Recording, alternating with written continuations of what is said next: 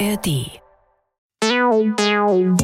Die JustizreporterInnen, der ARD-Podcast direkt aus Karlsruhe. Wir sind dabei, damit ihr auf dem Stand bleibt. Hallo und herzlich willkommen zu einer neuen Folge Die JustizreporterInnen. Mein Name ist Fabian Töpel und eigentlich wollte ich diese Woche über das Thema Fußball sprechen und über die speziellen Sportgerichte, welche Fälle da spannend sind und was es da alles Rechtliches zu beachten gilt. Aber dann hat unser Interviewgast krankheitsbedingt abgesagt und wir mussten ganz schnell umdisponieren und wir holen einfach ein ganz aktuelles Thema hier rein, das heute Morgen am BGH besprochen wurde. Und zwar wurde mir gesagt, dass das durchaus examensrelevant sein könnte. Aber darüber spreche ich nicht alleine, sondern habe mir Verstärkung mit ins Studio geholt. Und zwar unter anderem sitze ich jetzt hier mit unserem Schülerpraktikanten Philipp. Philipp ist vielleicht der jüngste Teilnehmer überhaupt, den wir hier im Podcast hatten. Er ist gerade mal 14 Jahre alt und arbeitet diese Woche bei uns mit. Philipp, wie war es denn für dich am Bundesgerichtshof? Ja, also für mich hat das alles viel lockerer gewirkt, als ich es mir eigentlich davor vorgestellt hatte, als ich so gehört habe, ich gehe jetzt in der Verhandlung zum Bundesgerichtshof.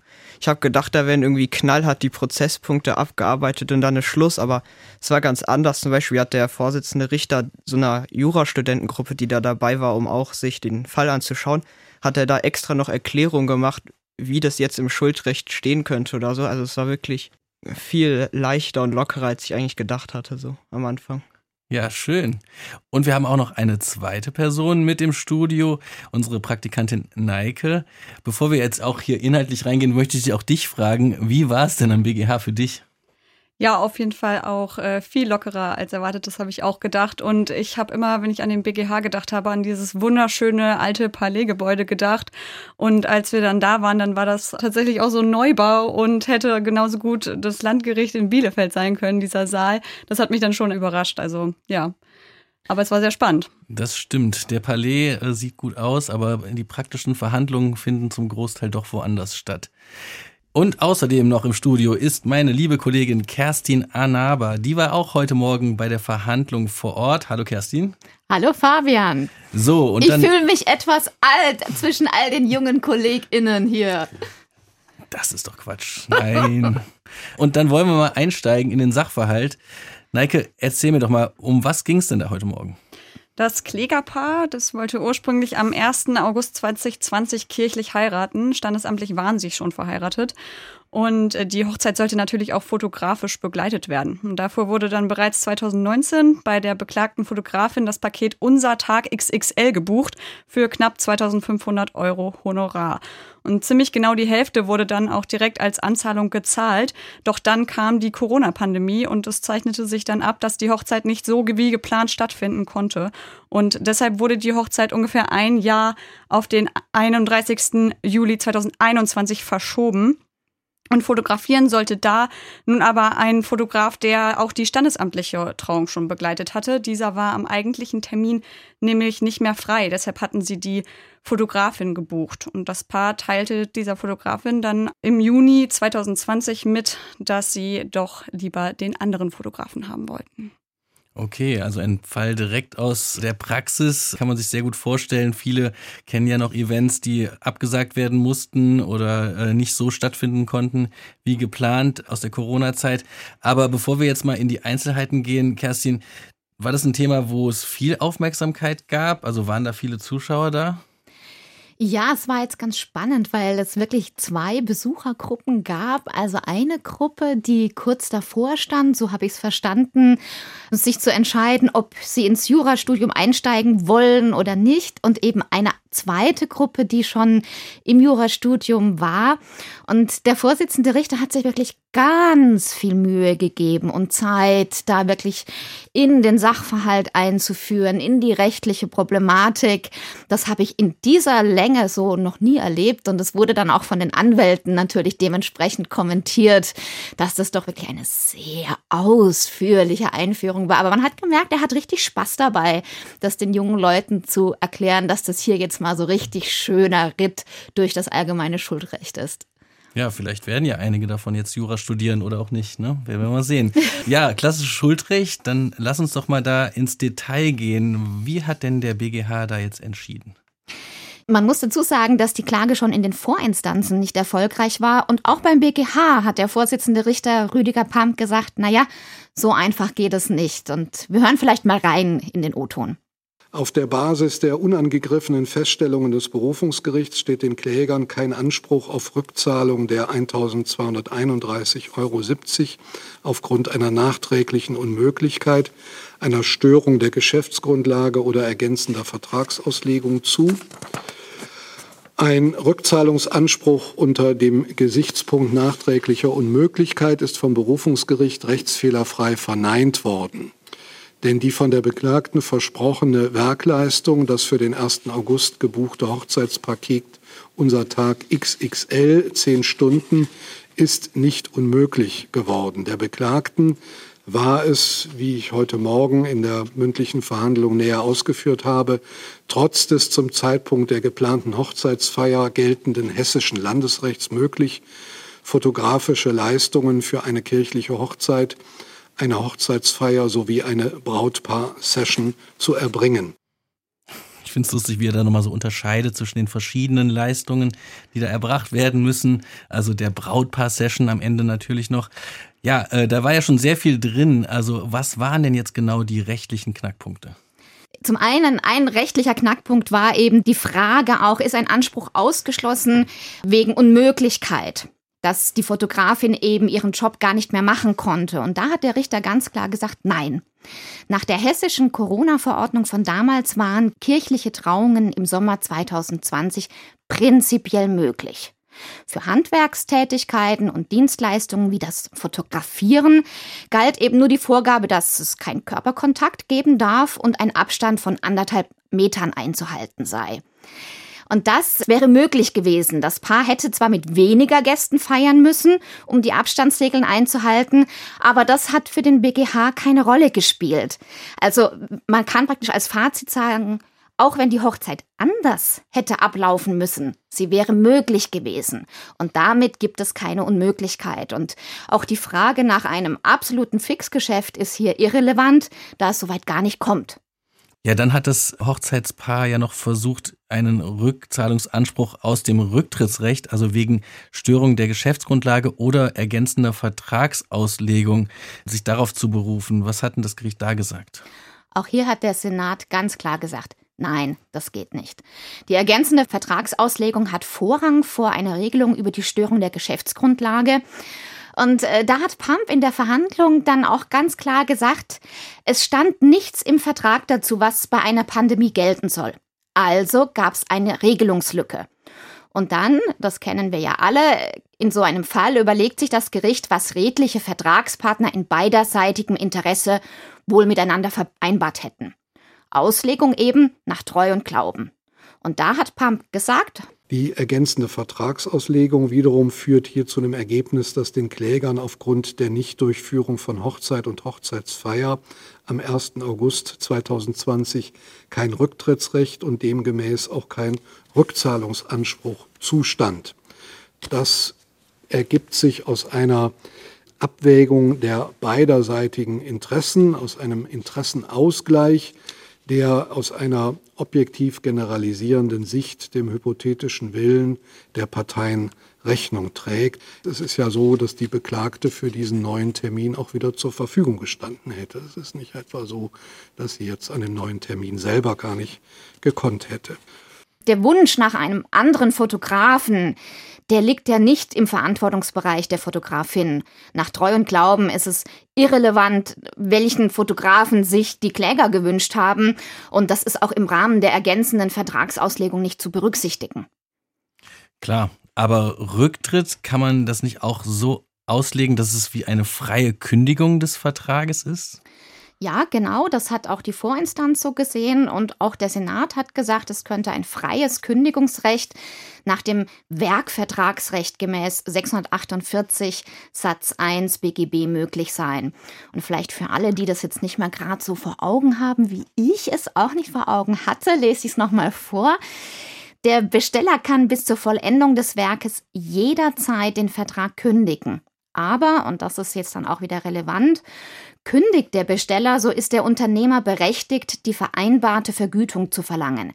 Er muss sich jedoch dasjenige anrechnen lassen, was er infolge der Aufhebung des Vertrags an Aufwendungen erspart oder durch anderweitige Verwendung seiner Arbeitskraft erwirbt oder zu erwerben böswillig unterlässt. Sprich, der Auftragsgeber ist laut Gesetz jederzeit berechtigt zu kündigen, er schuldet dem Auftragnehmer aber die vereinbarte Vergütung. Abgezogen werden nur ersparte Aufwendungen. Und hier im konkreten Fall heißt es, die Fotografin hatte zum Beispiel keine Fahrt- und Materialkosten und somit hat sie letztendlich einen Vergütungsanspruch in Höhe von 2099 Euro. Und das hat der Senat auch so entschieden. Ja, ich merke schon, da ist einiges drin. Neike, jetzt vielleicht zum Schluss, kriegst du da nicht Lust, eine Examensklausur aus diesem Fall zu schreiben? also es ist auf jeden Fall total examensrelevant. Das hat sogar der Richter bei der Verhandlung auch gesagt. Das ist ja ganz klassisch Schuldrecht AT und klar, Corona-Fälle immer. Ja, Treu und Glauben, ergänzende Vertragsauslegung, also Störung der Geschäftsgrundlage, also das äh, klingt für mich absolut nach Schuldrecht äh, Examensklausur und ich krieg jetzt schon Albträume. Ja. Aber äh, ja, und man muss halt wirklich sagen, es ist sehr, sehr lebensnah. Ja. ja. es ist vieles ja im Zivilrecht, was dann wirklich auch mal gähnende Langeweile hervorruft. Aber so dieser Fall und auch so, wie es der Richter wirklich dann auch zerlegt hat, das war wirklich spannend, sehr lebensnah und hat einfach auch noch mal gezeigt, dass das Recht ist greift immer Fälle mitten aus dem Leben auf. Und auch wenn es oft irgendwie trocken erscheint, ähm, wenn man es dann wirklich zerlegt, ist es spannend. Ja, also ich meine, ich kann mich auch in die Situation des Paares hineinversetzen. Die wollten ihren Fotografen haben, der auch die standesamtliche Trauung gemacht hat. Dann konnte der nicht. Dann musste man verschieben um ein Jahr und dann will man den ja vielleicht doch wieder haben. Aber so einfach ist es natürlich dann nicht. Ja, und hinzu kommt, der Bräutigam war wohl auch Jurist. Anwalt. Aha, aha, aha. Und das hat man immer wieder auch gemerkt. Der Vorsitzende Richter hatte sich dann an die BGH-Anwältin gewandt und gemeint, na ja, auch wenn ihr Mandant, ich weiß schon, Anwalt ist und das meint, aber es geht halt nicht. Vielleicht ist der Fall auch deswegen bis zum BGH gekommen, wer ja, weiß. Genau. Ja, danke euch. Das war auf jeden Fall super spannend. Und zum Schluss haben wir mal wieder einen Podcast-Tipp für euch. Es geht um einen der größten Skandale im deutschen Fußball, den Fall Robert Heutzer. Und da hören wir mal kurz rein. Der Deutsche Fußballbund wird von einem möglichen Manipulationsskandal erschüttert kann ich mir nicht vorstellen, dass ein Schiedsrichter sowas macht. Ich muss ehrlich zugeben, dass ich zu dem Zeitpunkt die gerechte Sache völlig außer Augen verloren habe und schon gar nicht mehr gesehen habe. Robert Heutzer, 24 Jahre alt, schwierige Angelegenheit für ihn heute. 4 zu 2, die Entscheidung und der Endstand.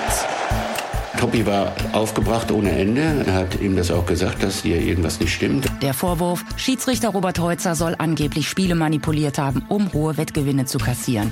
Das ist unverzeihlich. Die Leute werden gut bezahlt. Sie genießen das Vertrauen der Öffentlichkeit und verraten und verkaufen die ideellen Werte. Man muss so auch verstehen, ich bin 25 Jahre alt, ich bin elf Jahre Schiedsrichter. Ich habe für diese Schiedsrichterei viel, viel opfern müssen. Und ich habe mich fragen müssen, ja, was, was willst du denn jetzt noch? Die Schiedsrichterei ist vorbei, bist der größte Arsch auf gut Deutsch mhm. und weiß gar nicht, wo du jetzt ansetzen sollst. Fußballfans, Spieler, Funktionäre, Journalisten und auch ich. Alle haben dran geglaubt, dass Schiedsrichter unbestechlich sind, dass sie unabhängige Entscheidungen treffen. Bis er alle getäuscht hat. Robert Heutzer. Monatelang betrügt er den deutschen Fußball. Und dann fliegt alles auf. Seit heute Mittag wissen wir, dass im deutschen Fußball betrogen und manipuliert wurde. Um 18 Uhr begann die Razzia in diesem Berliner Lokal. Hier soll Heutzer die Manipulation von Spielen mit zwei kroatischen Gastronomen besprochen haben. Ich hätte es mir nicht denken können, dass eine, ja, man wird ja wohl sagen müssen, internationale Wettmafia äh, sich so weit in den deutschen Fußball reingegraben hat wo er denn die Details da erzählt hat, welche Schiedsrichter da noch mit drin äh, hängen, wie das alles zustande gekommen ist. Also eigentlich, ich habe die ganze Zeit, bin ich jetzt hier in einem Krimi oder was ist denn hier los? Also das ist äh, so eine Geschichte erlebst du ja, glaube ich, auch nur einmal. Ich bin Laurenz Schreiner. Ich arbeite als Investigativjournalist und bin in meiner Freizeit Schiedsrichter. Mittlerweile in Berlin. So wie damals Robert Heutzer. Nur nicht ganz so erfolgreich. Vor einer Weile war ich Schiedsrichterassistent bei einem, der schon über 20 Jahre im Berliner Fußball aktiv ist. Nach dem Spiel saßen wir noch zusammen. Er hat ein bisschen von den alten Zeiten erzählt. Mit Felix, mit Manuel und mit Robert. Und ich war so, Moment, Felix Zweier, Manuel Gräfe und Robert Heutzer? Die kennen sich schon so lange? Mein Schiedsrichterkollege erzählte das völlig normal. Aber mich hat es nicht mehr losgelassen. Was haben all diese Leute Anfang der 2000er mitbekommen vom sogenannten Heutzer-Skandal? Und gibt es vielleicht Dinge, über die sie bis heute nachdenken? Dinge, die nie aufgeklärt wurden? Es ist zutreffend, dass weitere Personen aus der Fußballszene in diesen Skandal verwickelt sind. Ja, stimmt. Können Sie andeuten, welches Ausmaß die ganze Sache hat? Für den Fußball äh, ein sehr, sehr immenses Ausmaß. In Medienberichten von damals heißt es, Robert Heutzer soll mit einer Wettmafia zusammengearbeitet haben. Aber stimmt das wirklich? Wer sind diese Männer, die einen der größten Skandale des deutschen Fußballs aufgezogen haben? Hi Milan. Moin. Wir haben mit Zeugen des Skandals gesprochen. Mit Schiedsrichtern, Fußballprofis, DFB-Präsidenten und mit den Betrügern. Wir haben in Akten gegraben, waren beim berühmten Café King und natürlich beim Fußball. Wir wollten herausfinden, was damals wirklich passiert ist und wie groß der Wettskandal wirklich war. Warum hat Robert Heutzer das gemacht? Wer war außer ihm noch involviert? Und wie werden auch heute noch Fußballspiele manipuliert? Nur zwischen 2008 und heute haben wir mit Sportradar über 7500 manipulierte Spiele identifiziert. Mittlerweile betrifft das nicht nur den Fußball, sondern es betrifft eigentlich fast jede Sportart. Der Skandal um Robert Heutzer hat das Undenkbare möglich gemacht. Manipulation ist irgendwie zur Option geworden. Robert Heutzer hat den Fußball für immer verändert.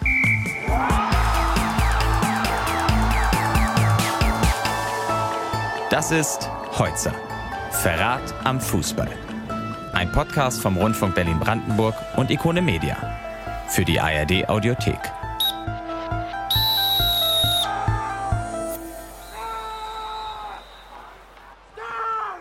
Ja, und wie schon am Anfang angekündigt, wollen wir nächste Woche dann über das Thema Fußball auch hier im Podcast sprechen.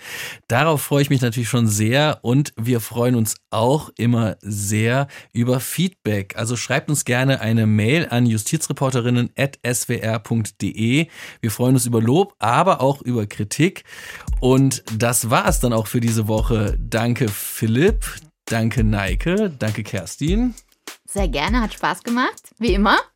Ja, und äh, dass ihr so schnell eingesprungen seid mit diesem Thema. Und ich fand es wirklich sehr, sehr toll, davon zu erfahren. Und ich sage Tschüss und bis bald.